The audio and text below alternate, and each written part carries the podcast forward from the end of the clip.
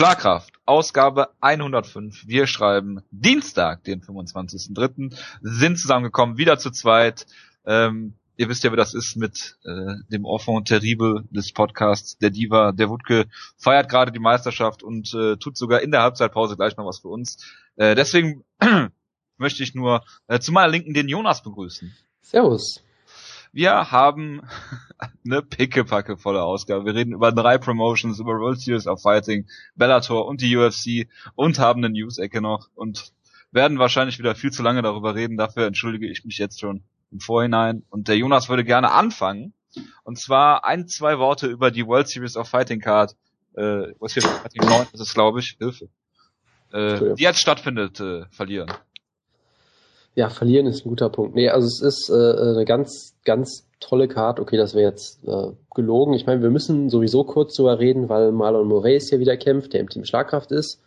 Er kämpft gegen Josh Rettinghaus, wer auch immer das ist. Ich habe noch nie von ihm gehört. Muss ich sagen, er hat Alexis Villa besiegt zuletzt immerhin mal. Äh, sollte ein leichter Sieg von Moraes werden. Es wird sicherlich unterhaltsam. Ähm, Yushin Okami kämpft gegen irgendeinen Typen, von dem ich noch nie was gehört habe. Also auch das wird sicherlich sehr, sehr unterhaltsam. Gerade bei Okami ist man das ja gewöhnt. Äh, sonst passiert eigentlich nichts Großartiges. Josh Bergman kämpft mal wieder. Okay, das ist uninteressant. Der Main Event wird wieder interessant. Da kämpft nämlich Steve Carl, der äh, Bellator Champion im Welterweight, den keiner kennt so wirklich.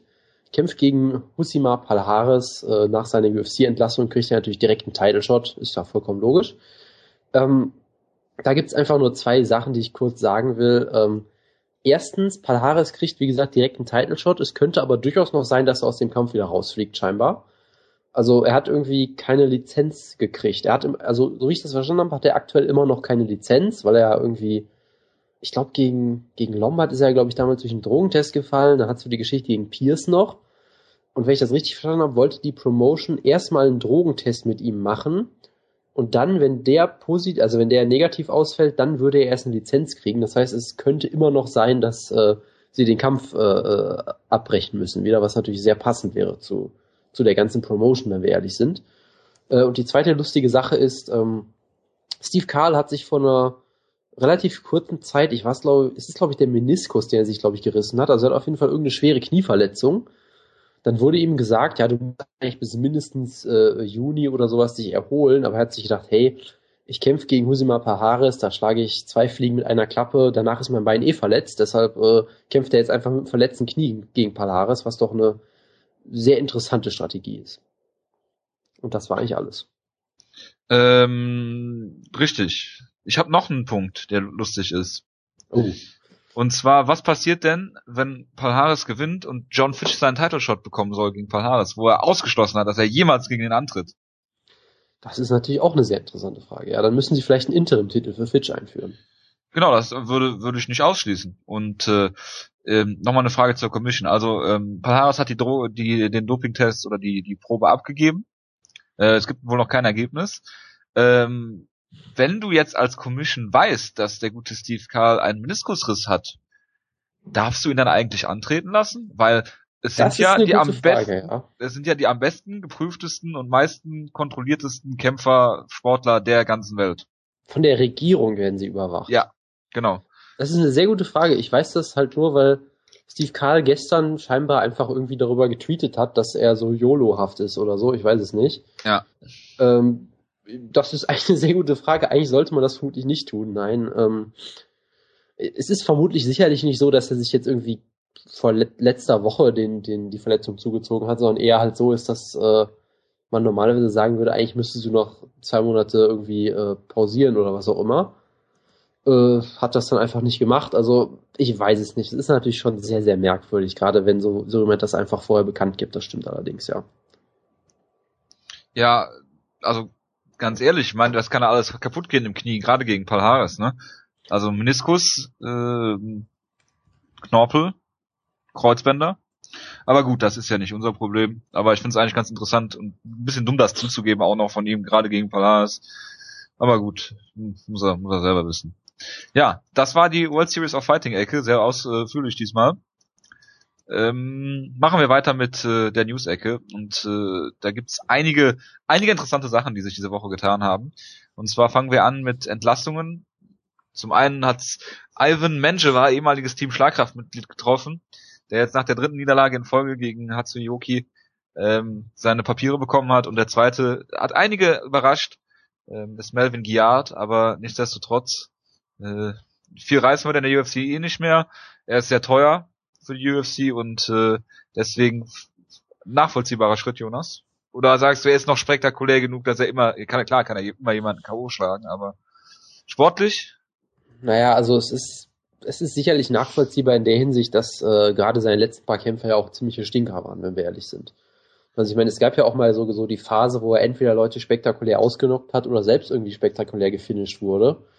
Äh, wenn ich da so an Kämpfe Evan Dunham, Shane Roller, damals dann die Niederlage gegen äh, Joe Lozon oder Jim Miller, das waren ja auch spektakuläre Cerrone. Niederlagen. Äh, auch die, ja. Äh, und ich meine jetzt, er hat Fabricio Camois mal besiegt, das war ein furchtbarer ja, Kampf. Äh, auf. Der Kampf gegen Jamie Warner war relativ langweilig. Dann McDensick, das war eine schöne Leistung von ihm. Gut, McDensick ist jetzt McDensick auch ist ja auch, ja. Genau. Und der Kampf gegen Michael Johnson, da sah er wirklich aus, als wollte er eigentlich nicht wirklich mitkämpfen. Das war schon eine relativ furchtbare Leistung von ihm. Äh, natürlich kannst du immer sagen, hey, er ist erst, wie alt ist er jetzt, 30, er hat immer noch Knockout-Power und äh, was auch immer, er könnte es immer noch schaffen, wenn er sich mal ein bisschen am Riemen reißt, aber es ist Melvin Geard, es wird einfach nicht mehr passieren. Deshalb kann ich es eigentlich vollkommen verstehen. Du kannst natürlich immer sagen, klar, es gibt noch bestimmten Dutzend Lightweights, die äh, zehnmal schlechter sind als Melvin Geard, die die UFC verpflichtet hat, aber klar, er ist jetzt schon länger dabei, äh, verdient sicherlich ein bisschen mehr, so wahnsinnig viel wird er auch nicht verdienen, schätze ich mal hat sich ja auch so ein bisschen darüber beschwert, dass er irgendwie, er hat glaube ich die, die meisten Knock, Knockouts oder irgendwie Knockdowns in der Lightweight-Geschichte oder irgendwie sowas und hat sich dann beschwert, dass er immer noch äh, keine 50, 50.000 verdient oder was auch immer. Also die UFC könnte es sicherlich verkraften, aber ich kann, ich würde mich, ich kann mich da jetzt nicht groß drüber beschweren, sagen wir es mal so.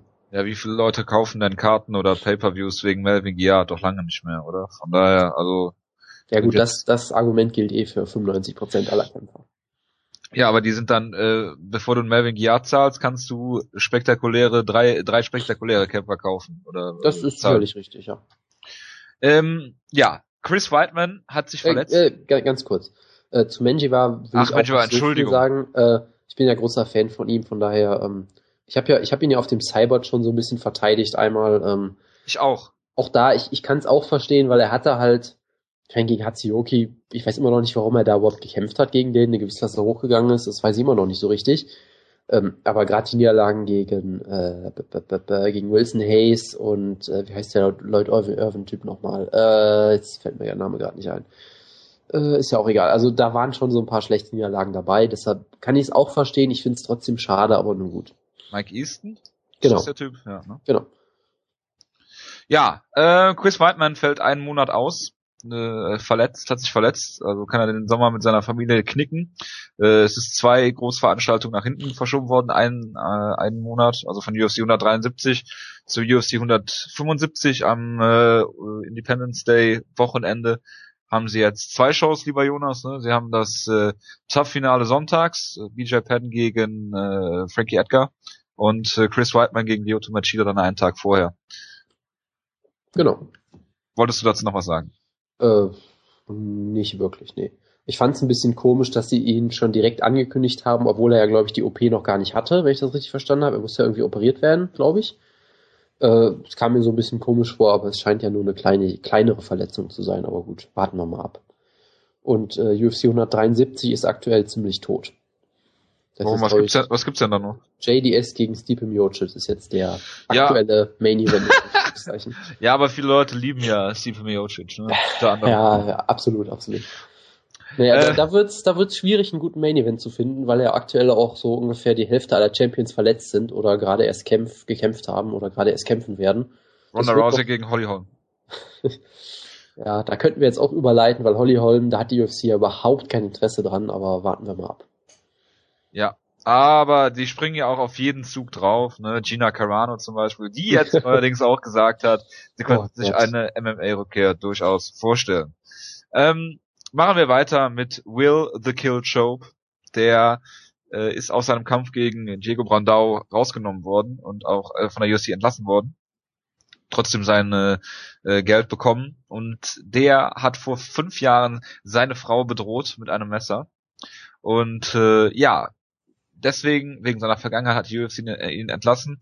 Äh, die Frage, die ich mir stelle, ist, macht die UFC keine äh, Background-Checks? Gibt es keine polizeilichen Führungszeugnisse oder sowas? Haben sie dann äh, eine gewisse Doppelmoral, wenn sie einen Abel Trujillo bis ins Unermessliche äh, hochjubeln, der auch nicht gerade geglänzt hat in seiner Vergangenheit, um es mal gelinde zu formulieren? Ja, du hast natürlich äh, in allen Punkten recht. Ich meine, Background-Checks gibt's ganz offensichtlich nicht. Ich meine, ich möchte jetzt nicht wieder über einen gewissen deutschen Kämpfer reden, aber da hättest du ja wirklich nur den Namen googeln müssen und die erste Seite lesen müssen. Ich meine, so ein Führungszeugnis findest du in der Regel, glaube ich, nicht direkt auf der ersten Seite bei Google, aber eigentlich sollte das auch Standard sein. Ja. Äh, und ich meine, allein dadurch sind sie halt erst in dieser bescheuerten Situation, weil ich meine, sie haben, wenn ich das richtig verstanden habe, bei den Wayans und so weiter, ihn noch damit gehypt, dass er ja diesen Militär-Background hat und weiß ich nicht was alles. Das sieht dann halt ziemlich scheiße aus. Von daher, ähm, ich glaube auch nicht, dass er jetzt gefeuert wurde, weil es der UFC da ums Prinzip geht. Ich meine, wie gesagt, Abel Trujillo äh, wurde auf eine Pay-Per-View-Card gepackt zuletzt und hat dann, glaube ich, zwei ja. Boni gekriegt direkt auch noch. Ja. Also da, na, natürlich ist das nicht, äh, äh, genau, Rumble Johnson wurde auch mal wegen, äh, wegen häuslicher Gewalt verurteilt und der wird jetzt auch groß zurückgebracht als Co-Main-Event, glaube ich. Also da geht es sicherlich nicht so sehr ums Prinzip, sondern halt, äh, ne, wenn die, wenn die UFC Will Chope auf so eine Card bringt, da hat sie auch keine Vorteile von. Er hätte vermutlich eh verloren und wäre dann vielleicht eh gefeuert worden. Von daher haben sie dann halt die Reißleine gezogen. Ähm, ja, es ist eine komische Situation. Es ist sicherlich auch so ein bisschen Doppelmoral dabei, aber gut, äh, das ist ja jetzt nichts Neues. Aber Abu Aysata wird es nicht in der UFC geben, haben wir ja auf dem äh, Cyborg erfahren. Auf gar Niemals. keinen Fall. Der, äh, der Headline ja jetzt, glaube ich, äh, am Wochenende eine Cage Warriors Show. Ja, das kann sein. Ich weiß nicht, ob das Headline, aber er ist bei Cage Warriors. Und er hat ja auch noch gesagt, er wird nie wieder für eine andere äh, Promotion in äh, äh, Europa antreten, also für eine andere europäische Promotion ist richtig, außer äh, äh, bei äh, GMC, kann das sein? Ja, GMC, aber hat auch bei K KSW gekämpft und so weiter, also äh, ja, würde gut in die UFC passen, was seine äh, Zitate angeht.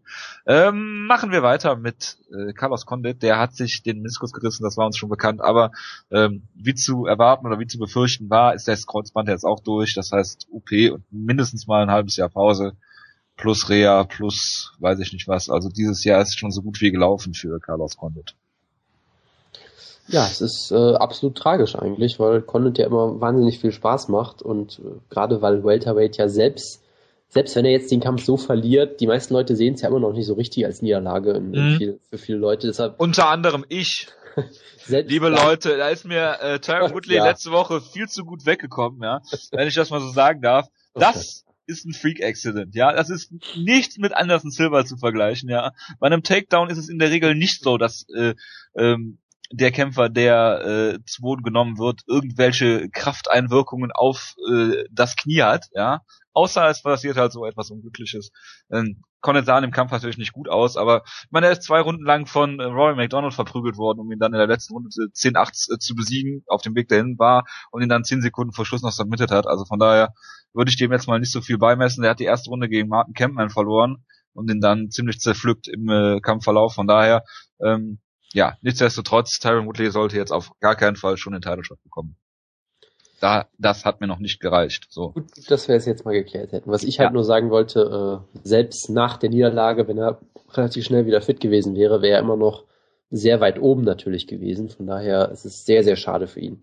Dann wer weiß, wie die Division jetzt in einem, in einem Dreivierteljahr oder so aussieht. Da kann es dann auf einmal schon wieder deutlich schwerer, schwerer sein, nach oben zu kommen. Ja, das und äh, nach einem Kreuzbandriss zurückzukommen, ist generell ja, immer scheiße. Also. Das, das sowieso, ja. Das kommt natürlich immer dazu. Bang Ludwig ist nicht mehr bei äh, Team Alpha Male. Das ist sehr, sehr traurig. Bitte? Er ist ja jetzt, glaube ich, für, für TJ Dillashaw ist er jetzt, glaube ich, ja noch dabei für so einen Monat oder weiß ich nicht wie lang. Der haut jetzt ja nicht mitten im Camp ab. Ich, ich glaube, er macht halt schon so, dass er äh, einen sauberen Abschluss hat und geht dann irgendwie wieder zurück in die Heimat, um ja. sein eigenes Gym zu öffnen, war es, glaube ich. Also es ist scheinbar eine freundschaftliche Trennung. Er wollte halt wieder sein eigenes Ding durchziehen. Von daher muss Team Alpha Male mal gucken, wie sie jetzt weitermachen. Es war ja von vornherein schon so gedacht, dass er da nur für kurze Zeit ist. Und äh, was hat sich Team Alpha Male gedacht? Ähm, wir heuern jemanden an, der schon gegen Bang Ludwig gekämpft hat und ihn besiegt hat. Dan Hardy soll jetzt neuer Head Striking Coach sein bei Team Alpha Male. Absolut großartig. Das ist äh, keine, das ist jetzt keine Ente, das soll wirklich so sein, ne? Ähm, ja, wünsche ich denen viel Erfolg mit. Warum? Als Kommentator hat er auch schon alle überrascht. Also. Also, solange er nicht der Wrestling-Coach wird von denen. Ist das oh, das wäre so geil. Oh. Aber nur defensives Wrestling. ja, ja, klar. Äh, Steve Bossy hat äh, bei der UFC unterzeichnet. Wir berichteten darüber vor einiger Zeit und äh, äh, ja, es kam dann dazu, dass er den Kampf gegen Ryan Jimmo bekommen hat. Er hat sich jetzt verletzt und hat beendet die Karriere. Ehemaliger Eishockeyspieler wurde bei den Kanadiern übrigens sehr, sehr gehypt, wie, wie ich mir habe sagen lassen. Ähm, scheint da ein, ein äh, Star äh, vom Ausmaße eines Mark Hominick zu sein. Oh, und wow. jetzt hat er die Karriere beendet. Äh, ja, schade Schokolade. Tja, Man soll aufhören, was am schönsten ist, ne? UFC-Vertrag und dann ohne Kampf, Kampf dann. genau. Unbesiegt. Unbesiegt in der UFC. Ja. Und, genau, absolut. Die Null muss stehen. Johnny Hendricks hat sich den Bizeps gerissen. Ich glaube sogar vor, vor dem Kampf gegen, gegen äh, Robbie Lawler schon. Also, also ich habe so verstanden, dass er vor dem Kampf schon verletzt war, dann überlegt hat, äh, ob er nicht aus dem Kampf wieder rausgeht. Da habe ich ja, glaube ich, auch so ein bisschen drüber spekuliert bei den, nach den Weigh-ins, dass er vielleicht jetzt das Gefühl hat, ich habe jetzt die Verantwortung, ich muss jetzt antreten. So war es dann scheinbar auch wirklich. Äh, wenn ich es richtig verstanden habe, hat er sich im Kampf dann nochmal, ist das quasi wieder aufgerissen oder irgendwie sowas in der Art dann. Hervorragend. Ja. Dann ist also der Jetzt, nächste äh, Champion außer Gefecht. Genau. Wer, welcher jetzt- Champion ist denn noch fit? Barau? Ist Barau Äh, noch fit? Nee, Barau der müß, müsste eigentlich fit sein, habe ich nichts Stimmt. gehört. Josie Aldo habe ich auch nichts gehört, aber der ist bestimmt wieder verletzt. Der ist bestimmt verletzt. Wen haben wir noch? Pat ist verletzt. Hendricks ist verletzt. Whiteman ist verletzt. Ja. Äh, Jones John kämpft Jones jetzt, verletzt kämpft sich im jetzt. Kampf. Oder fällt zumindest eine gewisse Zeit danach halt aus. Genau. Und äh, Ken Velasquez verletzt, ja. Genau, und Rousey ist, äh, denke ich mal, fit, aber braucht jetzt vielleicht auch mal eine Pause, weil sie hat ja die zwei Kämpfe gegen McMahon und äh, äh, Tate waren ja auch ziemlich schnell hintereinander. Das waren zwei Monate sogar, ne? Also, Ja. glaube ich, Irgendwie ja. sowas in der Art, ja, ja. Genau, aber wenn du schon Ronda Rousey ansprichst, dann äh, müssen wir über die Pay-Per-View Buy Rates äh, reden. Und zwar UFC 170. Rousey gegen McMahon hatte 340.000 Pay-Per-View Buys. Das sind ähm, ja ungefähr ist das die Kategorie Velasquez JDS 3, Jones Gustafsson und äh, wahrscheinlich jetzt auch, wie man hört, äh, Lawler gegen äh, Hendricks. Da gibt es da noch keine offiziellen Zahlen, aber das ist so eine eine Kategorie. Naja, also offizielle Zahlen gibt's ja, glaube ich, nie, die UFC. ja, aber halt aber es gibt halt keine äh, ja, ja, klar, es keine sind, halt, es, bestätigten sind halt, Zahlen. es sind halt frühe Spekulationen und relativ gefestigte Spekulationen. Sag Dave Meltzer bitte. Ja, von Dave Meltzer, genau. Dem man in der Hinsicht, glaube ich, auch durchaus vertrauen kann, Und wo kann man ihm nicht vertrauen? äh, was seine Meinungen angeht zum Sport meistens. Okay. Sehr gut. Ja, bitte. Ist Ronda Rousey jetzt kein Star mehr? Ja, es ist natürlich äh, gute 100.000 Dice weniger als gegen Camus damals. Und das, obwohl sie ja bei Whiten gegen Silver dabei war, was ja sich so unfassbar gut verkauft hat. Äh, ja, kann man jetzt drüber spekulieren, was man will. Man kann jetzt natürlich auch sagen, dass es vielleicht ein bisschen an Sarah, Sarah McMahon gehapert hat, an dem, an dem Hype, den es überhaupt gar nicht gab für die Show gefühlt. Ja, aber was Äh, für ein Hype gab es denn für Liz Camouche? Dass sie eine Ja, äh, ehemalige, ehemalige Soldatin Lesbe ist? Naja, es, es gab bei McMahon hattest du äh, Olympio, äh, olympische Goldmedaille, äh, Silbermedaillensiegerin.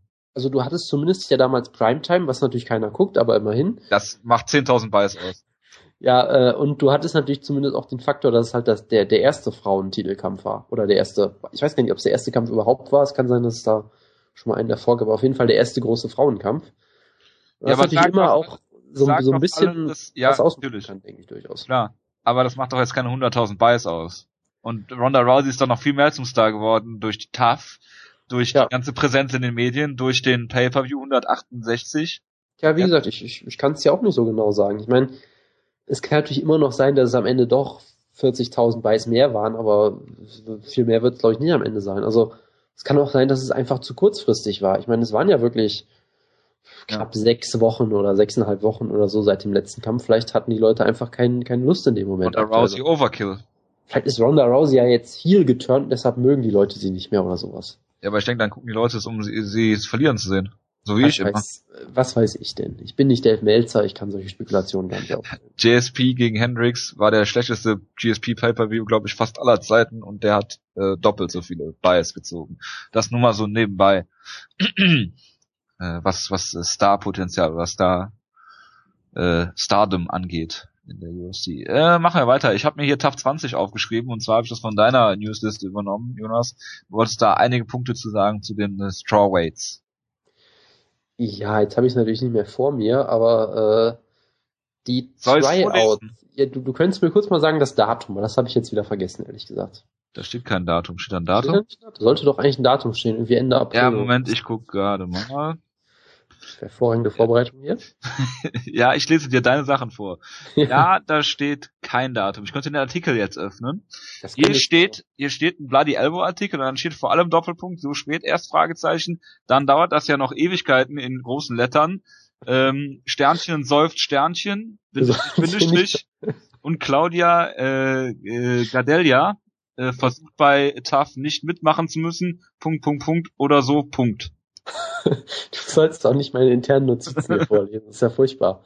Entschuldige bitte. Ich gucke mir jetzt mal ja. das Datum nach, aber in der Zeit kannst du dich mal bitte dazu äußern. Ja, äh, Claudia Gadella 28. ist ja... April. 28. April sind die Tryouts, genau. Es gibt ja noch fünf offene Plätze oder irgendwie sowas in der Art. Äh, das hat mich ein bisschen überrascht damals, weil ich dachte, die Show würde im April schon anfangen, so langsam. Das heißt ja, wenn die Show am 28. April ist, ähm, wird das ja nicht vor Ende Mai oder sowas loslegen mit dem, mit dem Film. Das heißt, es wird ja noch ewig dauern, bis es die, bis es die Kämpfe endlich gibt. Das hat mich so ein bisschen negativ überrascht. Ähm, und dann gab es irgendwo ein Gerücht, dass Claudia Gardella äh, versucht, direkt in die UFC zu kommen, weil sie irgendwie keinen Bock hat auf Ultimate Fighter. Da gab es als Quelle aber auch nur äh, äh, irgendeine so brasilianische Seite, deshalb äh, kann ich da auch nicht viel mehr zu sagen. Du kannst halt drüber spekulieren, dass sie schon mehrmals, glaube ich, das Gewicht verpasst hat oder angeblich das Gewicht verpasst hat, deshalb äh, würde es natürlich Sinn machen, dass sie nicht äh, unbedingt Lust hat, da in einem Ultimate Fighter Haus in sechs Wochen dreimal Gewicht zu cutten oder sowas. Kann natürlich sein. Ja. ja, dann machen wir mal weiter mit Kampfankündigungen. Ähm, extra für den Wutke habe ich Drew Dover gegen Nick Hein aufgeschrieben. Drew Dover, Dover war der Mann, der gegen äh, Sean Spencer sein UFC-Debüt gefeiert hat im Welterweight damals noch. Genau, zu der gleichen Zeit, als Ben als, Askren nicht gut genug war. Genau, das äh, deshalb wird wahrscheinlich Drew Dover sein Leben lang mit Ben Askren assoziiert werden, weil äh, Ben Askren nicht so gut, nicht gut genug war für die UFC und aber ein, Drew Dover als Gegenbeispiel dafür schon, weil er ziemlich verprügelt worden ist von Sean Spencer. Ähm, er ist jetzt im Lightweight und kämpft gegen Nick Hein auf der Berlin Card. Und äh, ja, der Wutke äh, bei uns im internen Chat, ich muss jetzt ausplaudern, schießt die ganze Zeit gegen Drew Dober und äh, dass Nick Hein ihn äh, fertig machen wird. Und äh, ist das Wutke, so? Habe ich, hab ich gar nicht gelesen. Nee, äh, das ist so. Und der so. äh, und als ich ihn dann gefragt habe, warum, weil er hat doch sicherlich äh, da einige Nick Hein-Kämpfe gesehen und Drew Dober-Kämpfe, jetzt abgesehen von dem in der UFC, äh, meinte er, dass es ihm reichen würde, diesen einen Drew Dober-Kampf gesehen zu haben und mehr müsste er nicht sehen. Ähm, man muss dazu sagen, dass es ein äh, Short-Notice-Kampf war für Drew Dober in der Gewichtsklasse, die er eigentlich nicht gehört. Er ist normalerweise Lightweight und hat ist im Welterweight angetreten und äh, hat schon UFC-Erfahrung gesagt zu Nick Hein. Also ich sehe das nicht so klar äh, wie der Ute Wutke, aber da kann er sich sicherlich, wenn er demnächst wieder dabei ist, vielleicht mal zu äußern. Jonas. Ja, was soll ich da groß zu sagen? Ich habe jetzt von Judoba jetzt auch nicht so viel äh, gesehen. Ich sehe ihn jetzt nicht ganz so antagonistisch wie Wutke vielleicht. Äh, ich fand den Kampf damals gar nicht so schlimm, glaube ich. Ähm, ja, und Nick Hein kann ich halt auch schlecht einschätzen, weil auf der nationalen Szene sicherlich sehr erfolgreich. Wie das jetzt gegen internationale Gegner aussieht, ich lasse mich einfach mal überraschen, keine Ahnung. Hervorragend. Ähm, auf der Berlin-Card gibt es jetzt noch den Main Event Musasi gegen Mark Munoz. Frage ist, Jonas, wie schaffen die beiden es, ein High-Profile Featherweight-Matchup darzustellen? Äh, da müssen sie sehr lange in die Sauna gehen, glaube ich, und dann wird der Kampf abgesagt. Meinst du? Einigen sich nicht auch auf einen Catchweight? Es könnte natürlich sein. Catchweight von 185 Pfund, tippe ich einfach mal.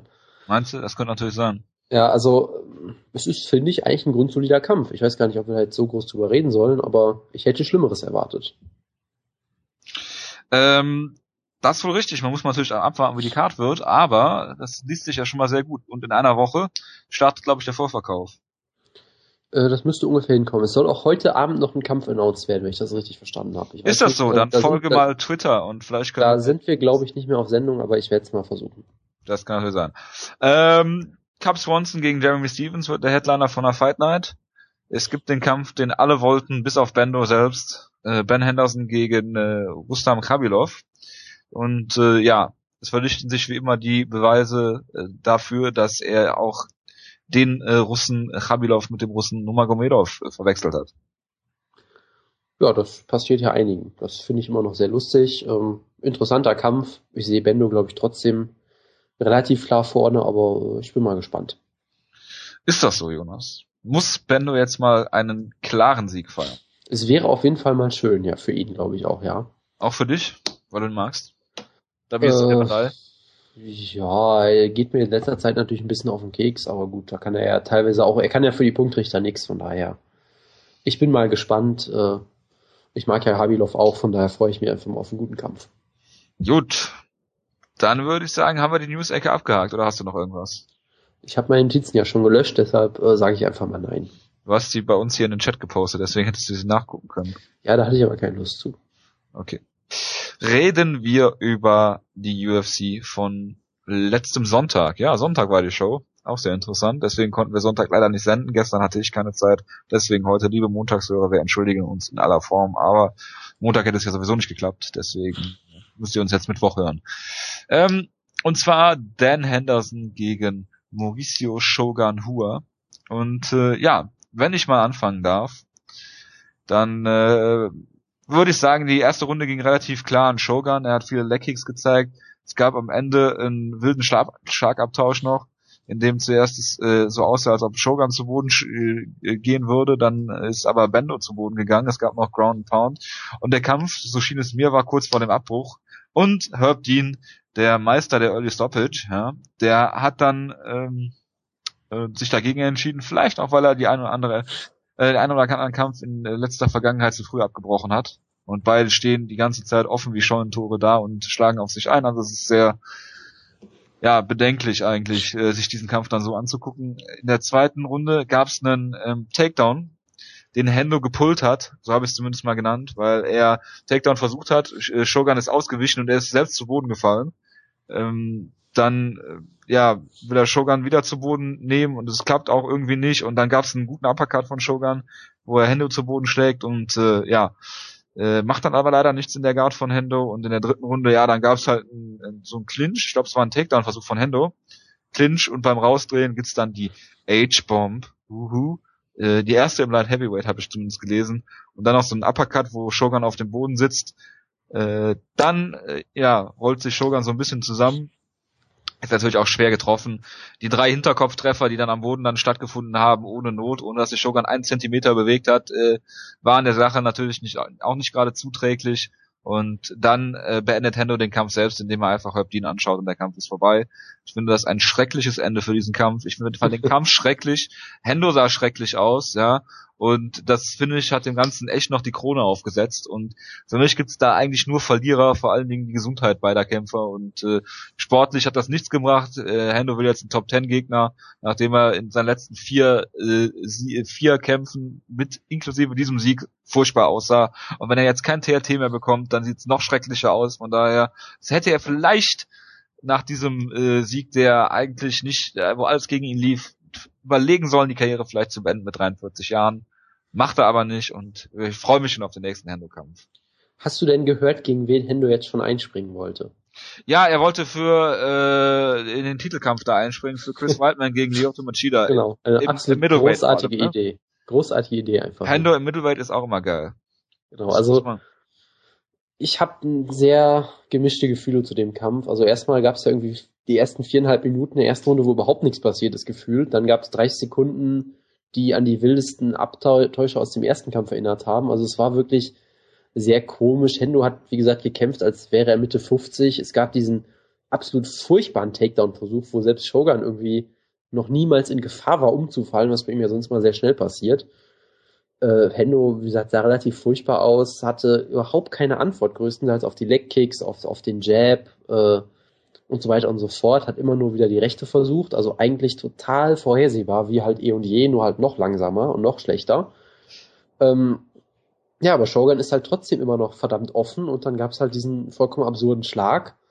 Äh, Shogun fällt mehr oder weniger bewusstlos zurück, macht dann noch eine Rückwärtsrolle bei, bleibt dann so halb hängen mit dem Kopf auf der Matte und ja, dann gab es halt das Finish. Also es war irgendwie echt, ich weiß nicht, es gab auch viele Leute, die den Kampf total toll fanden und ihn abgefeiert haben und gesagt haben, Wer es war äh, auf Twitter und so. Nenn doch mal Namen. Äh, Muhi Alexander, keine Ahnung. du ja, da, da hast du mal einen Namen, die dann gesagt haben, jetzt ist das Rematch großartig, es ist ein würdiger Abschluss nach dem ich ersten dachte, jetzt kommt Dave Meltzer oder was? dem folge ich nicht auf Twitter. Ah, nee, aber es gab viele Leute, die das toll fanden, weil ich meine, klar, du hattest äh, in der ersten Runde wurde Shogun einmal gut gerockt, dann wurde Hendo fast ausgenockt, in Runde zwei wurde Hendo wieder fast ausgenockt, er hat dann einen riesen Comeback geschafft. Klar, wenn du es so betrachtest, war es sicherlich sehr unterhaltsam, aber äh, ich weiß ja nicht. Also erstens mache ich mir sehr große Sorgen um beide, die sollten beide, glaube ich, nicht mehr kämpfen. Zweitens, wie gesagt, Hendo sah relativ schlimm aus eigentlich, bis auf das Finish. Shogun, naja, so mäßig. Und das Finish selber war auch so brutal, dass mir das irgendwie keinen Spaß mehr gemacht hat, muss ich sagen. Sehr gut. Sollen wir noch was dazu zu dem Kampf verlieren oder reicht das jetzt? Ja, die einzige Sache halt, das Finish, da hat Tendo das wirklich gut gemacht. Wie gesagt, diesen Takedown initiiert. Klar, die Schläge zum Hintergrund. Dann, dann war er im Clinch, dann ist er halt aus dem Clinch rausgegangen und gerade wenn du aus dem Clinch rausgehst, hast du vielleicht die Arme noch unten, du willst irgendwie Underhooks dir holen oder sonst was. Du erwartest nicht so einen absurden Schlag, da hat er ihn vollkommen gut erwischt. Das war gut Ganz gemacht. ehrlich, Jonas, was erwartest du von Dan Henderson außer so einem Schlag? Ja, aber immerhin hat er ihn gut äh, vorbereitet in dem Fall. Also das muss man ihm war das so War das so gewollt? Äh, er hat, er, er hat versucht, ihm ins Gesicht zu schlagen, hat ihn damit Er versucht die ganze Zeit diesen einen Schlag. Ja, aber wenn er ihn trifft, dann ist doch okay. Also ja, natürlich ist es okay, aber das spricht jetzt, es ist, würde ich eher Shogun vorwerfen als De äh, Hendo anrechnen.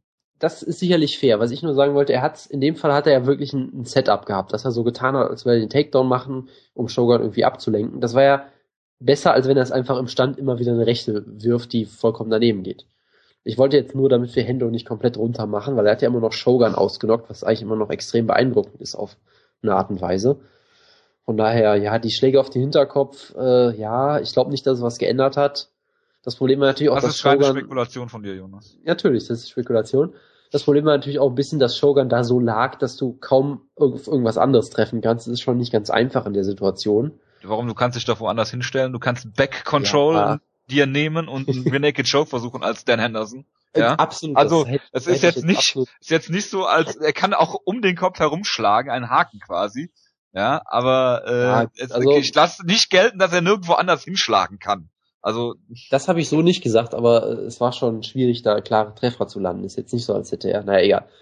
Ähm, ja, das war eigentlich alles, was mir zu dem Kampf einfällt. Ach ja, ich habe noch gesehen, dass Hendo immer noch nach fünf Jahren immer noch mit diesem Schlag gegen Bisping angibt.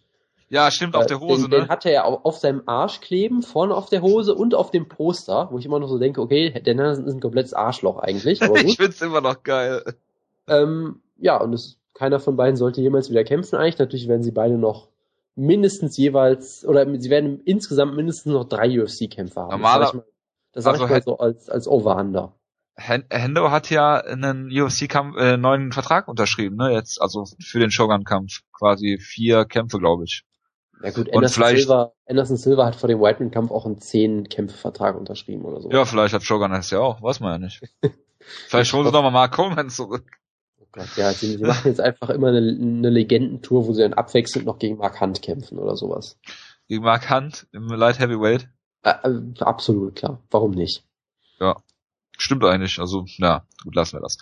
Kommen wir zum Co-Main Event. Und zwar haben wir da den, äh, ja, Liebling von Vitor Belfort, äh, Cesar Ferreira, gegen äh, CB Dalloway. Und äh, das fand ich das fand ich einen sehr interessanten Kampf in den 39 Sekunden, die er äh, gedauert hat, weil es gab wieder auch hier wilde Schlagabtausch Serien und am Ende lehnte CB Dalloway im Käfig rückwärts mit dem Kopf an den Käfig und hat sich null bewegt oder auch bewegen können. Und äh, Cesar Ferreira hat es geschafft, glaube ich, drei Schläge komplett an einem sich nicht bewegenden Ziel vorbeizuschlagen, um dann durch einen Konter getroffen zu werden und am Ende durch Ground and Pound äh, ja, ausgenockt zu werden.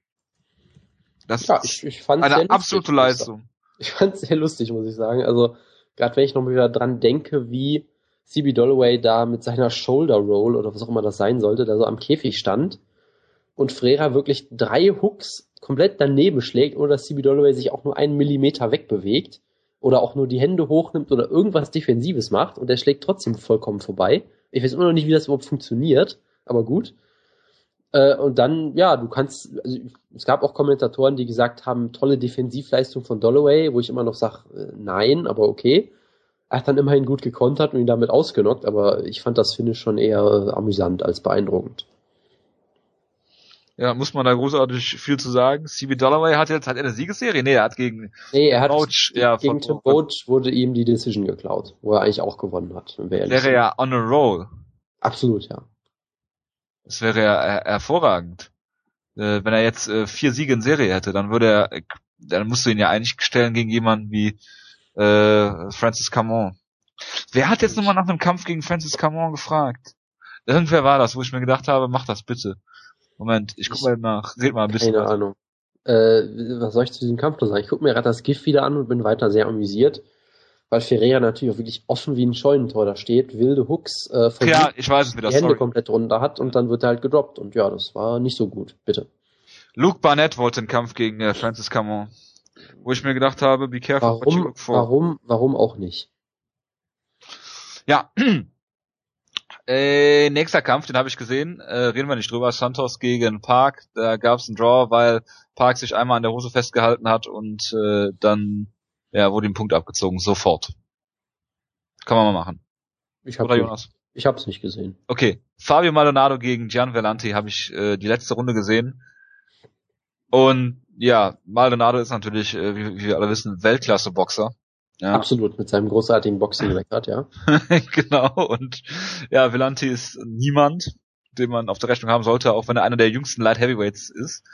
Ähm, er hat wohl die erste Runde gewonnen durch seinen Ring, das habe ich so ein bisschen verfolgt. Die zweite Runde habe ich mich mal angetan und die letzte war eine klare 10-8-Runde für Maldonado, weil Villanti nichts mehr gemacht hat. Und Maldonado auch nicht in der Lage war, ihn irgendwie auszunocken. Deswegen, es war ein furchtbarer Kampf. Es war abzusehen und es war schlecht. Und äh, ich möchte Fabio Maldonado und Gian Vellante nie wieder in der UFC sehen.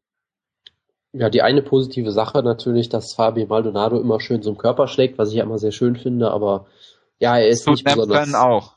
er ist eigentlich nicht besonders gut, ja, gut.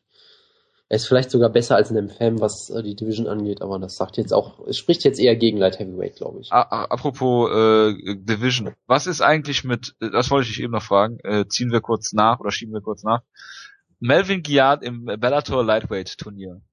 Äh, Wann er, scheidet er wie aus? ähm, er, ich würde sagen, er kämpft gegen ähm, Marcin Held hast du. Martin Held oder Paul Sess, einen von beiden, äh, droppt sie im Stand ungefähr siebenmal und zeigt dann einfach einen Takedown und wird sofort submitted. Wird äh, so, so Thiago Alves mäßig, ne? Wie gegen Martin Kempner. Genau, ja. Oder wie, oder, oder wie halt, oder wie halt Melvin Gerard gegen Nate Diaz damals. Ist ja nicht so, als hätte er es nicht schon mal gemacht. Das ist richtig. Ähm, ja, machen wir weiter mit äh, Proceres gegen Taisumov. Hast du auch nicht gesehen, genau wie, so wenig wie ich. Und äh, der Opener, den habe ich mir natürlich angesehen. Äh, Honey Jason gegen Super Steven Seiler. Und äh, der gute Honey Jason, ihr wisst natürlich, dass er Power hat, trifft äh, äh, Super Steven Seiler zweimal im Stand, sehr heftig, einmal am Ohr. Dann, äh, wir wissen, wenn du am Ohr getroffen wirst, dann setzt der Gleichgewichtssinn so ein bisschen aus. Ähm, sah sehr brutal aus, wie äh, Super Steven Seiler dann zu Boden geschlagen wurde. Allerdings hat er dann direkt zwei Abkicks gezeigt. Einer flog äh, Richtung Jason, einer flog Richtung Rev, der schon sofort zur Stelle war und den Kampf abgebrochen hat. Early Stoppage, lieber Jonas. Fragezeichen.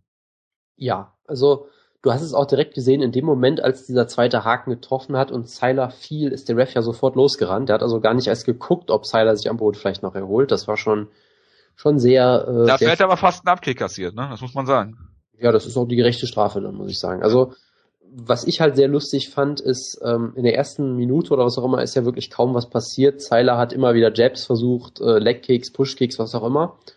Wenig getroffen. Dann kam die Ansage von den Kommentatoren, dass Seiler jetzt äh, in diesem Trainingscamp sehr an seinem defensiven Boxen gearbeitet habe. Und keine zwei Sekunden später wird er von diesen zwei Schlägen getroffen, was, glaube ich, auch die ersten beiden Strikes von Honey Jason waren in dem Kampf. Das war irgendwie sehr lustig. Und ja, ich meine, er war natürlich auf jeden Fall hart getroffen. Es könnte sehr gut sein, dass er dann gefinisht worden wäre, weil Jason ja auch äh, am Boden sehr gut ist. Ist ja, glaube ich, World Champion oder auf jeden Fall sehr guter Black Belt, weiß ich nicht was. Von daher, man weiß natürlich nicht, ob das geändert hätte, aber ja, die Stoppage war schon sehr früh. Ja, das war die Maincard. Ich habe die Prelims bis auf den äh, Fight Pass Prelim nicht gesehen. Wir können kurz über den reden, beziehungsweise kurz sagen, dass äh, Godofredo, äh, wie heißt der, Pepe? Heißt der so? Yep. ähm, den äh, guten äh, Noat Lahat mit einem Flying Knee, mit einem sehr schönen Flying Knee ausgenockt hat und äh, ihn quasi ins äh, die sitzende Position an den Käfig äh, gedroppt hat, was sehr, sehr beeindruckend aussah, aber Godofredo Pepe ist äh, schlecht. Punkt. Das heißt, dass äh, Noah Lahat, der bis dahin den Kampf eigentlich äh, ja gut geführt hat, meiner Meinung nach, bis dahin relativ gut aussah, äh, durchaus an seinem defensiven äh, äh, Striking arbeiten sollte, wie 95% der UFC-Fighter generell. Aber gut, das, das ist, das ist eine gewagte Aussage von dir jetzt. Nö. Also, ja, zu dem Kampf, was soll man sagen, es war einer der schönsten Knockouts des Jahres bisher durchaus, weil es ja so ein doppeltes eingesprungenes Nie war. So ein bisschen Josie Aldo gegen Cap Swanson mäßig, natürlich nicht ganz so schön, klar. Und ja, mehr muss man da glaube ich auch nicht zu sagen, aber ein sehr schöner Knockout, guckt ihn euch an. Ja. Dann habe ich den Light Heavyweight Kampf äh, Hans Stringer gegen Francima Barroso. Mein Beileid. Für 15 Sekunden verfolgt. Ich habe ihn natürlich komplett geguckt, auch wenn ich nicht auf dem Monitor geguckt habe dabei.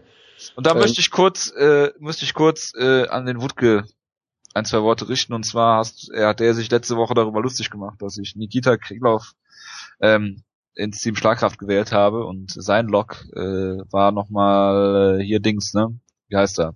Der gewonnen hat bei der UFC. Ist ja auch egal. Äh, äh, Miles Jury. Miles Jury, Miles Jury, genau.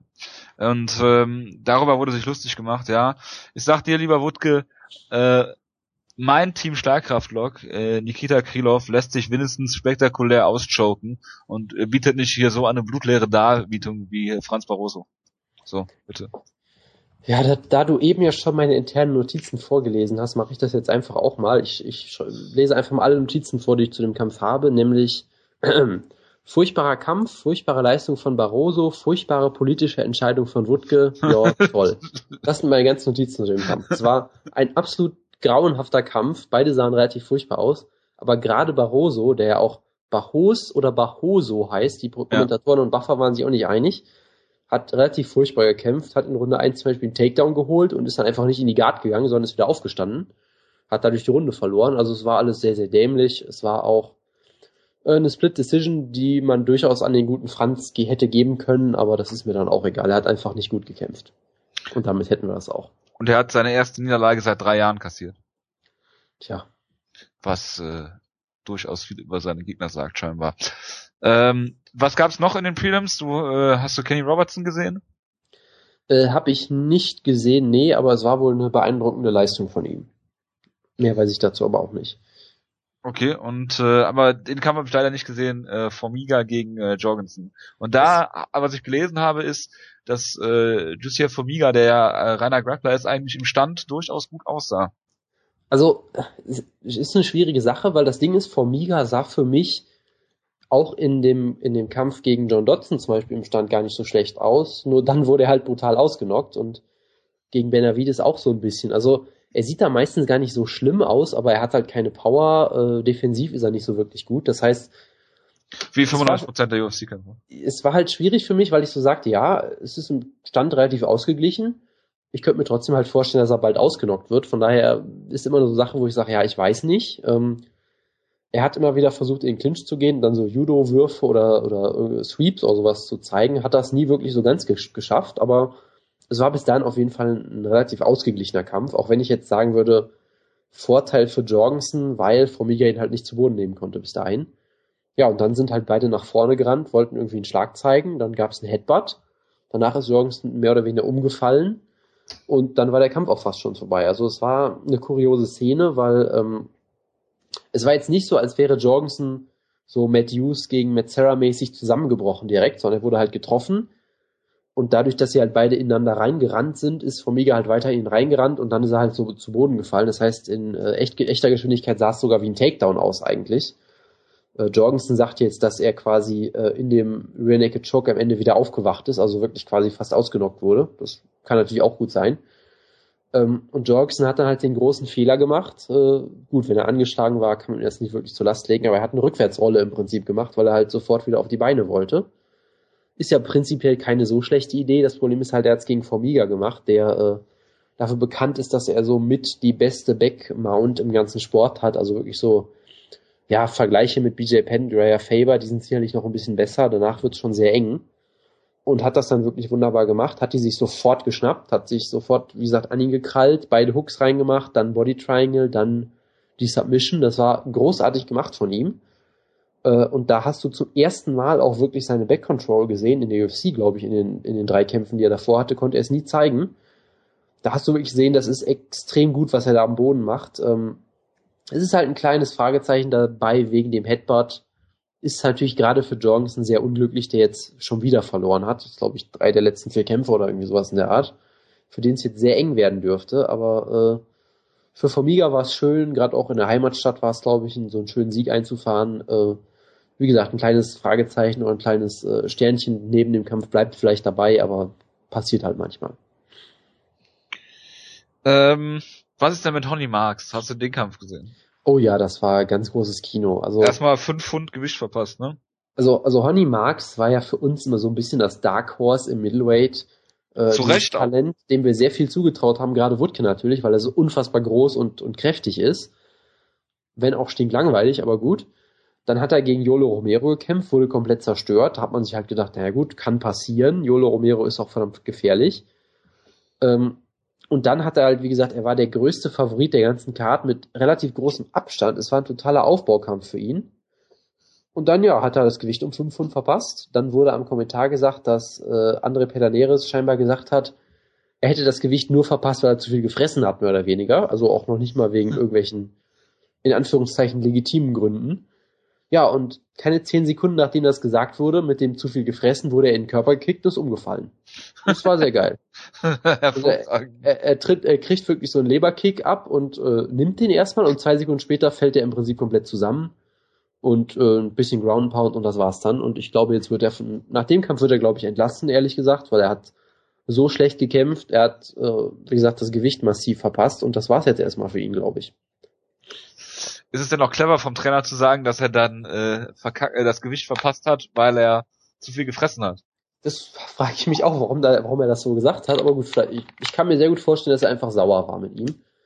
Äh, ich, ich glaube auch mit äh, Barroso wird er sauer gewesen sein. Da waren ja wirklich Jose Aldo und Hen Barao äh, in seinen Corner, die auch wirklich ihn die ganze Zeit angefeuert haben und wohl sehr frustriert waren am Ende.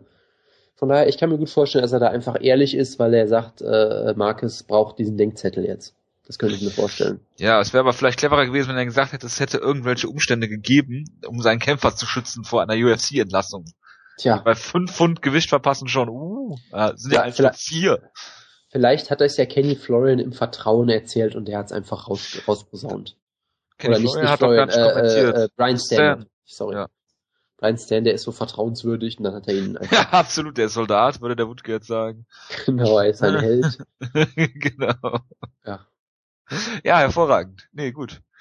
Ähm, das war's mit der UFC. Bis nächste, übernächste Woche, ne? Dann ist Abu Dhabi. Ja, eine Jetzt. weitere großartige Card. Ja, und zwar haben wir da auch ähm, Alan Omer am genau. Start.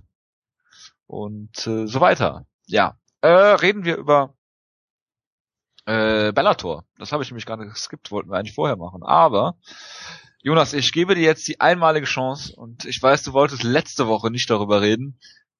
Vielleicht willst du es diese Woche nochmal versuchen über Pat Curran gegen Daniel Strauss. Ja, also ich habe es mir am Ende angeguckt, leider immer noch auf Russisch, äh, weil mein, mein Onkel in den Vereinigten Staaten es leider nicht aufgenommen hat und der Onkel in Russland halt schon, was natürlich sehr nett von ihm war. Ähm, es ist schwierig, weil ich war gespoilert komplett, ich wusste genau, wie der Kampf ausgeht, leider. Und es war auf Russisch, das, ich war halt so ein bisschen raus. Gut, Wutke saß noch daneben und hat sich die ganze Zeit über den Kampf kaputt gelacht. Hat auch direkt ver vermutet, dass der Kampf geworkt war am Ende. Deshalb das ist jetzt alles sehr so, zuträglich dem Kampf. Ja, ja, das hat äh, nicht unbedingt geholfen. Ich habe aber trotzdem sicherlich erkannt, dass der Kampf sehr, sehr gut war. Ich muss ehrlich sagen, so die zweite und dritte Runde, ich habe da keine Erinnerung mehr dran, ehrlich gesagt. Also die sind irgendwie so komplett an mir vorbeigegangen. Von daher, ich, vielleicht gucke ich die mir nochmal an in ein paar Monaten, so wenn es um so Year-Endlisten und sowas geht. Aber es war auf jeden Fall ein sehr guter Kampf, man sollte ihn gucken. Ob er jetzt der Kampf des Jahres war oder sowas, kann ich nicht einschätzen. Schreib doch auf deine Year-Endliste drauf, dass äh, du den Kampf nochmal gucken musst. Das steht da, glaube ich, sogar schon. Ich bin sehr, sehr gut organisiert in der Hinsicht. Sollten wir nicht nach Ende diesen Quartals mal ein kleines Update über deine, über deine Liste bringen? Mal schauen, mal schauen. Ja, äh, willst du sonst noch irgendwas über die Card verlieren?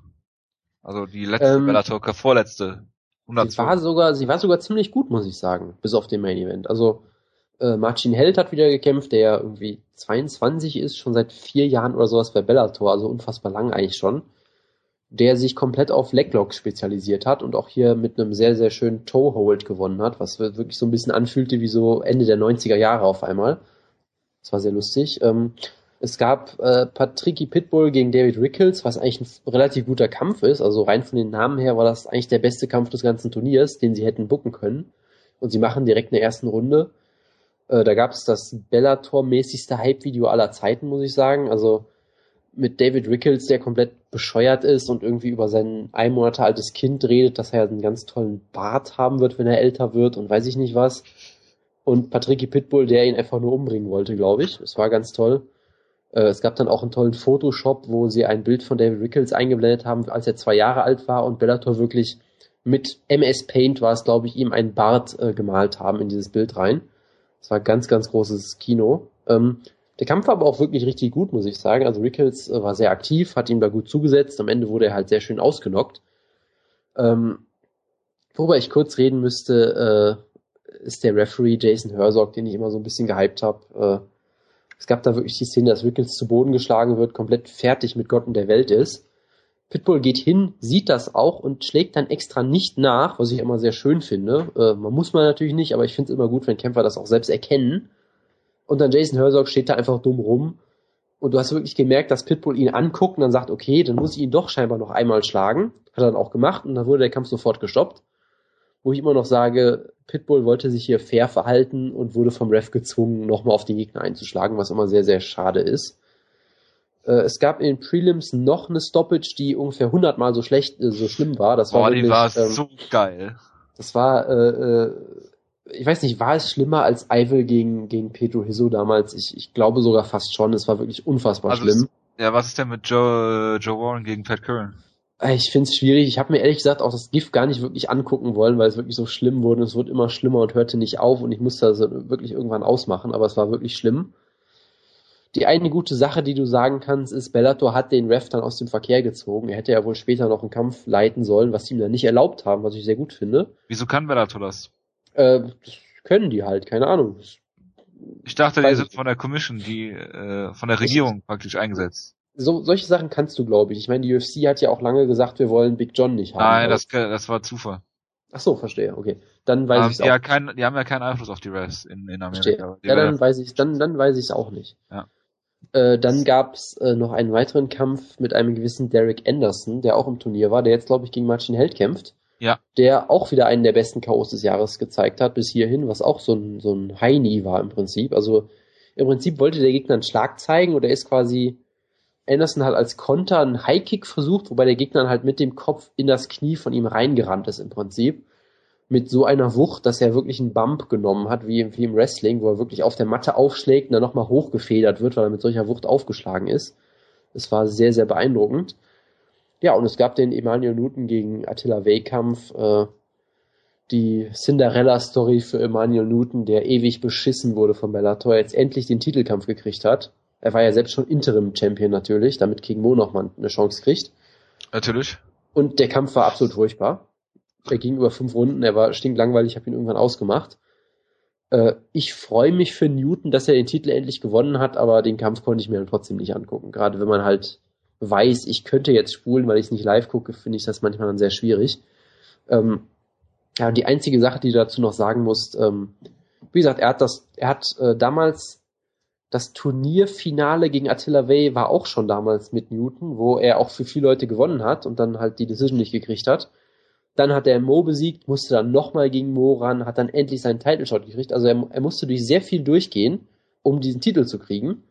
Und die erste Frage, die ihm dann gestellt wurde, war, ja hier, äh, Mo gegen Rampage, wie siehst du den Kampf denn? Weil du äh, musst ja gegen den Gewinner verteidigen. Also es war ein komplettes, komplette, äh, kompletter Mittelfinger ins Gesicht von Emmanuel Newton, dass ihm wieder gesagt wurde, hey, wir wollen dich eigentlich auch nicht hier haben, wir wollen immer nur noch Rampage oder King Mo natürlich mit dem Titel sehen, von daher verpiss dich mal so ein bisschen. Von daher ähm, fasst das so ein bisschen die Gedanken zu Bellator, die ich habe, aktuell sehr gut nochmal zusammen. Von daher solide Show, aber am Ende doch sehr getrübt dadurch. Bist jetzt zwischen den Shows hin und her gesprungen, aber das ist nicht schlimm. Ähm, Bin ich das? Ja, macht aber nichts. Äh, Ist mir, ist mir weiterhin nicht bewusst, dass ich das gemacht habe, weil ich mir während der Show die Notizen gemacht habe, aber okay. Einige interessante Namen, das äh, kann ich jetzt noch hinterher schieben für die Tough 19 äh, Leute, die jetzt äh, äh, heute bekannt gegeben wurden. Und zwar ähm, ist da zum Beispiel von Cage Warriors äh, Cathal Pendred aus äh, Irland, der ein sehr interessanter Mann ist. Du hast zum Beispiel äh, Lyman Good, der äh, Bellator-Veteran. Jake Hune ist auch relativ ein relativ bekannter Name. Wenn ich das hier mal so äh, über, überfliege. Nordin Taleb sagt mir auch was. Kann ich jetzt nicht zuordnen. Hm, ist der von ist der von der MFC? Kann das sein? Ich habe keine Ahnung. Ja, wie dem, wie dem auch sei. Ähm, das sind äh, so die Leute, die mir jetzt hier ins Auge gefallen sind. Bitte, Jonas, was sagst du dazu? Äh, Woodgard hat heute im Chat geschrieben, äh, äh, Layman Good gleich Tough, äh, Judoba gleich UFC.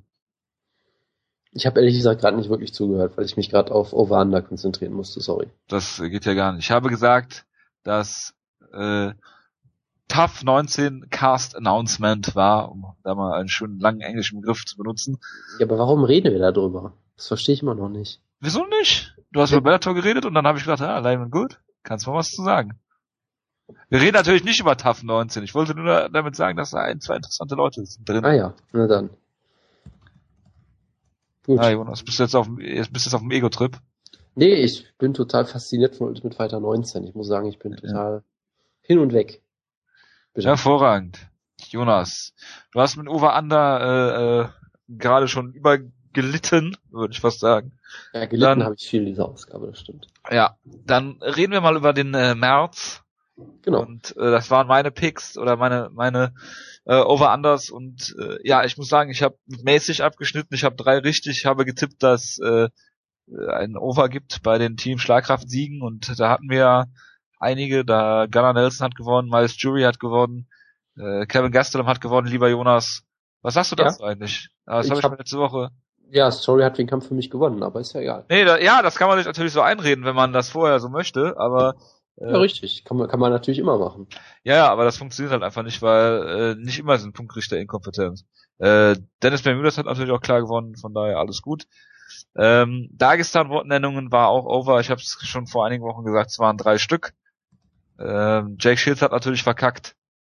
Und äh, ja, Hendo gegen Shogun war in der dritten Runde und ist dann nicht so äh, weit gewesen, dass es in die Championship-Runden geht. Deswegen Under und wie viele Kämpfer im März das Gewicht verpassen. Ich habe jetzt nicht mehr genau im Kopf, wie viele es waren. Es waren auf jeden Fall einige. Angefangen mit das, Commons. das waren, glaube ich, drei oder sowas in der, ganz absurdes in der Art. Genau. Das kann sein, auf jeden Fall. Äh, ja. Bitte, jetzt muss ich aus der Tabelle rausgehen, weil ich, ich sonst Spoiler und du schon alles einträgst parallel. Weil der Wutke, obwohl er nicht dabei ist, im Geist ist er natürlich immer bei uns. Und äh, die Frage ist jetzt, was hat der Wutke sich für diesen, äh, den April zurechtgelegt an Over Anders? Genau, sehr spontan hat sich das hier zurechtgelegt. Ähm, so, die erste Frage ist, wie viele Kämpfe im Monat April werden Punktabzüge haben? Over-Under ist 0,5. Ich nehme einfach mal an, dass es nur UFC ist. Gibt es, wir haben Abu Dhabi, haben wir, ja. Das ist schlimm, ich muss mir erstmal überlegen, wie viele Kämpfe es im Monat gibt. Äh, Dann haben wir Kanada, Orlando und Baltimore. Haben wir zumindest keine Brasilien-Card, wo die ganze Zeit in den Käfig gegriffen wird. Was irgendwie bei Brasilien-Karten mir am allermeisten auffällt, dass das da gemacht wird. Kann aber, ich mach's kurz. Ich glaube, dass es einen Punktabzug geben wird. Also, äh, Over-Under war 0,5, ne? Äh, ja. Over. Äh, wie viele Kämpfe? Ja, ich würde auch zu Over tendieren, weil es sind ja wirklich vier Cards mit Viele Kämpfe. fast 50 Kämpfen oder irgendwie sowas werden es dann sein. Deshalb auch würde nicht ich so erfahrene Kämpfer zum Teil, ne? Deshalb würde ich auch auf Over tippen. Und Wutke ist äh, überraschend, er nimmt das Under. Oh. Gut. Dann hätten wir die zweite Frage. Wie viele Kämpfe auf der UFC 172 Stand, äh, UFC 172 Karten nach heutigem Stand werden nicht stattfinden. Das Over-Under ist 1,5. Das heißt, wir müssten jetzt mal einen Zwei. Screenshot der UFC 172 Card machen. Ich kann es gerne mal vorlesen kurz. Jones Teixeira, äh, Phil Davis, Anthony Johnson, Luke Rockhold, Tim Boach, Jim Miller gegen Bobby Green, der wahrscheinlich ausfällt, weil der auch einfach ein Idiot ist und äh, du den über alles liebst. Max Holloway gegen äh, Andre Touchy-Feely. Dann haben wir Jake Ellenberger, Tarek Safadine, Joseph Benavides gegen Tim Elliott, Takanori Gomi gegen Isaac Valley Flag, Jasmine Duke gegen Batch Kohea, Yancy Made- Madeiros gegen Joe Ellenberger und Danny Castillo gegen Charlie Brenneman. Gut. Ich, äh, du fängst an. Äh, oh Gott. Äh, lass mich mal kurz überlegen. Äh, also mit einem Kampf kann man natürlich immer rechnen. Die Show ist am 27. April, wenn ich das richtig sehe. Ist auch noch ein bisschen Zeit. In einem Monat, ja. Du hast Luke Rockhold, der sich immer gerne verletzt. Äh, Jim Miller gegen Bobby Green, ja, das wird, glaube ich, kein Problem sein. Gegen ja. Safety und Ellenberger, da könnte durchaus was passieren. Äh, bei dem anderen Ellenberger könnte auch was passieren, weil er ja so eine komische Krankheit hat, die vielleicht auch mal ausbrechen kann. Ich habe gesagt, ja, ich habe ich hab keine Ahnung, wie Ei, ei, ei. ich habe keine Ahnung, wie es da genau bestellt ist, aber irgend so eine Krankheit hat er ja auf jeden Fall. Ist, gegen, gegen Valley Flag. der hat Du- irgend so eine komische Krankheit. Sehr gut Ja. Dann das mit Duke gegen Korea, ja, keine Ahnung. Also, ha, Castillo gegen Brennan, oh Gott. Ähm, also mit einem Kampf kann man, glaube ich, immer rechnen, deshalb ist die Zahl natürlich sehr gut gewählt. Ähm, Im Zweifelsfall würde ich, glaube ich, auch sagen, es wird ein Kampf ausfallen, deshalb würde ich, glaube ich, auch bei Under bleiben, genau wie Wutke es getan hat. Und ich auch tun werde, weil ich es mir nicht vorstellen kann. Genauso gut könnte ich mir natürlich vorstellen, dass ich morgen früh aufwache und da steht, äh, zwei Kämpfe der UFC 172 Grad wurden geändert. Wie machen wir das denn bei Änderungen? Es gab ja schon eine Änderung auf der Card, in dem einer rausgenommen wurde und der Kampf geändert wurde. Jetzt- wann gab es eine Änderung? Äh, Gomi Valley Flag und Achso, äh, Castillo gegen äh, Brenneman, da war irgendeine Änderung. Da haben sie einen Kampf, ist egal, ist egal. Äh, ich, ich würde es so, also ich würde es jetzt so interpretieren, dass du quasi sagst, die Kämpfe in der jetzigen Form. Das heißt, wenn jetzt äh, ein Gegner gewechselt wird, wäre es ja auch nicht mehr der Kampf, den wir jetzt haben. Also auch, auch ein Verschieben auf eine andere Karte zum Beispiel. ja, also wenn ein Kampf komplett wegfällt, sowieso. Und wenn jetzt, was weiß ich, äh, Gomi wieder einen neuen Gegner kriegt, würde ich das auch als äh, Ja, nichtsdestotrotz bin ich bei Under. Gut. Dann haben wir den dritten. Wie viele der Schwergewichtskämpfe im Monat enden in einer Decision? Over Under ist 1,5. Also Schwergewichtskämpfe. Er hat hier direkt auch aufgelistet. Du kannst ja gleich mal gucken, ob die Liste komplett ist. Wir haben Ja. hier äh, Big Knock gegen Roy Nelson. Du hast äh, Jake Rochold gegen Omi Landchuk. Der Jared, Jared Roshold, nicht Genau, Jake der, äh, ja, genau, genau, sorry. Ähm, Verdum gegen Brown und Lewis gegen May, wer auch immer die beiden sind. Verdum gegen Brown.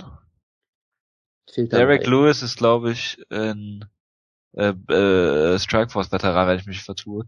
Gegen Jake May. Und das war's, sagst du? Äh, er hat Ja. hier die Ja, genau. vier, glaube ich. Genau, die sind das. Dann dröseln wir das mal von hinten auf. Also, Derek Lewis gegen Jake May wird ein langweiliger Kampf. Ach, wie ist das Over Under eigentlich? Hast du gesagt?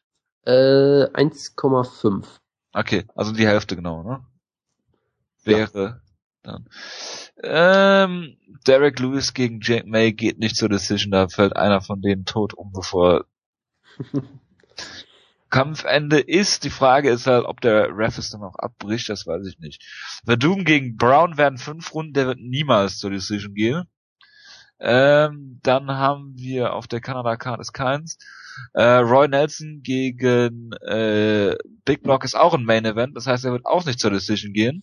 Also entweder haut Nelson ihn um oder äh, äh, ja, oder äh, Big Knock nimmt ihn zu Boden und submittet ihn da, wobei Roy Nelson natürlich auch ein guter Grappler ist. Ich glaube aber auch nicht, dass es äh, Decision geht, allein aufgrund der Tatsache, dass es ein äh, Fünf-Runden-Kampf ist und Jared Roshold gegen Daniel äh, Omiljanchuk glaube ich auch nicht, kann ich mir beim besten Willen nicht vorstellen, äh, dass der Kampf zur Decision geht, weil äh, Jared Roshold äh, wird in der ersten Runde schon erkennen, dass er Division One All-American ist. Nicht wie im Kampf gegen Walt Harris, wo er es in der dritten Runde erst gemerkt hat. äh, und wird den Kampf hier finishen. Deswegen sage ich ein ganz klares Under und ich würde auch Under 0,5 geben. Also du sagst, es gibt ein Null. Das schreibe ich einfach mal als Zusatzinfo dazu. Macht ja nichts. Äh, ja, schwierig. Also bei, ich finde es schwierig, weil Big Knock gegen Nelson, wo ich eigentlich auch sage, ja, muss es eigentlich ein Finish geben. Andererseits denke ich mir halt, ja, die sind beide nicht so einfach zu finishen. Von daher Aber kann ich mir fast Runden. vorstellen. Ja, das, das ist das große Problem. Ähm, ich könnte mir sogar sehr lebhaft vorstellen, dass Fabricio Verdum einen fünf Runden Kickbox-Duell bei Travis Brown irgendwie gewinnt. Ich kann es bildlich vor Augen sehen irgendwie. Ich weiß auch nicht warum. Rochold gegen Omelanchuk. Ich weiß von Omelanchuk viel zu wenig, muss ich sagen. Äh, von daher, äh, der wurde aber noch nie gefinisht, was ja auch interessant ist. Äh, gegen natürlich nicht so tolle Gegner, vermutlich. Äh, Jared Rochold ist, glaube ich, nicht so ein großer Finisher, deshalb würde ich da auf jeden Fall schon mal auf Over tendieren bei dem Kampf. Lewis gegen May, ich habe keine Ahnung, wer diese Typen sind, muss ich sagen. Ich Ähm, das mal eben. Von daher, äh, ich finde es schwierig, weil ich mir sehr gut sogar ein Over vorstellen könnte, aber boah, ich, ich, ich tippe auch Under, auch so ein bisschen aus Hoffnung, weil so das, glaube ich, ganz schön anstrengend, diese Kämpfe zu sehen. Deshalb, äh, ich bin auch auf Under, aber ich bin nicht, nicht annähernd so überzeugt davon wie du. Ich bin mir sehr, sehr unsicher, Also was die. die äh, sechs Runden, äh, die fünf Runden Kämpfe sowieso nicht. Ach nee, ist ein Bellator-Veteran, der gute äh, Derek Lewis. Hat äh, Ryan Martinez zum Beispiel besiegt, Niederlage gegen Sean Jordan. Ja. Ich gucke mir mal seine K.O. oder Finishing-Quote an. Ach, er hat sogar Jared, ach, er war der, der Jared Roshold besiegt hat bei Legacy Fighting. Ach was. ja, Per äh, Decision oder wie? Oder hat nee, den ausgenockt? er hat ihn ausgenockt. Ah, Okay. Also er hat äh, neun Siege, zwei Niederlagen, beide Niederlagen per Submission, alle Siege gefinisht.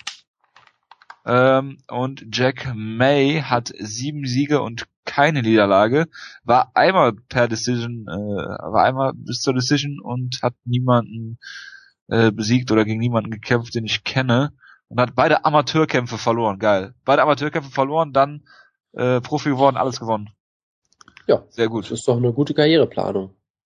Ja, alles richtig gemacht. Genau. Ach, die So. Amateurkämpfe waren, ein Amateurkampf war nach seinem Profidebüt, das ist auch gut. Das ist, äh, das ist großartig. Er hatte, er hatte einen Profikampf am 13. Januar 2012, hat, ist dann 3 und 0 geworden und hat sieben Tage später einen Amateurkampf verloren per TKO. Das ist absolut großartig. Ja.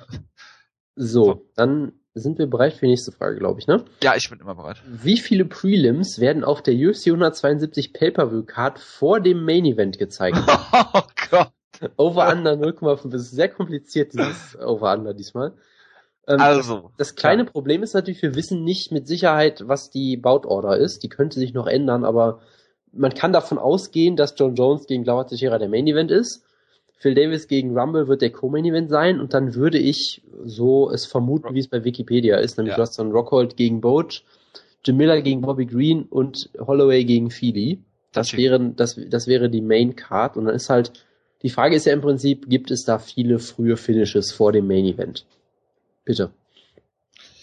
Ja, genau das ist die Frage, die sich da stellt, weil wenn die ersten drei Kämpfe zur Decision gehen, dann wird es mit an Sicherheit grenzender Wahrscheinlichkeit keinen Prelim äh, auf der Maincard äh, geben. Und mit Genau. dieser Einschätzung übergebe ich die Frage an dich. Das ist sehr, sehr fies von dir. Ähm, ah, ich finde es schwierig. Also Phil Davis gegen Rumble, da tippe ich eher auf eine Decision oder zumindest einen Kampf, der zumindest in die zweite Runde geht, so sieben, acht Minuten mindestens, tippe ich mal. Von daher glaube ich nicht, dass es da viel Zeit geben wird. Luke Rockhold gegen Tim Boach finde ich schwierig, weil Rockhold ist eigentlich nicht so der Riesenfinisher immer gewesen und Tim Boach ist verdammt hart im Nehmen. Aber Rockhold hat Costa Filippo ja komplett zerstört in einer Minute oder irgendwie sowas, was ich auch so nie erwartet hätte. Ich glaube trotzdem, dass Tim Boach härter im Nehmen ist, auch wenn er aktuell wirklich seit mehreren Kämpfen nicht mehr wirklich gut aussah. Ähm, aber da würde ich auch eher in Richtung Decision tippen. Bei Jim Miller gegen Bobby Green tippe ich relativ klar auf eine, eine Decision sogar, weil Jim Miller auch verdammt hart im Nehmen ist und Weil Jim Miller ihn zu Boden nehmen Green- und submitten wird, auch. ist das Äh, eigentlich relativ schnell klar. ja gut, tipp du das mal. Ich tippe natürlich auch auf den König, auf Bobby Green, per Decision. Max Holloway gegen Andre Fili, da sehe ich auf jeden Fall Potenzial zu einem Finish, weil Fili ja ein sehr äh, dynamischer Striker ist, der äh, immer voll Gas gibt, der aber auch gerne mal das Gewicht nicht macht. Von daher ist dann vielleicht auch die Cardio nicht immer so gut. Das Debüt von ihm ging sogar bis in die zweite Runde, das hatte ich ganz vergessen, okay. Ähm, Holloway ist jemand, der auch auf jeden Fall finishen kann, aber der ist jetzt nicht jemand, der One-Punch-Knockout-Power unbedingt hat. Also wenn er jemand finisht, dann meistens auch eher dadurch, dass er sie halt eine Weile lang verprügelt und zum Körper geht und so weiter und so fort.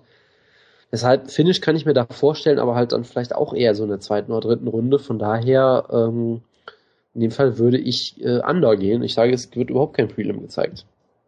Oh, jetzt habe ich bei dir eingetragen in die Spalte. Egal, mach weiter.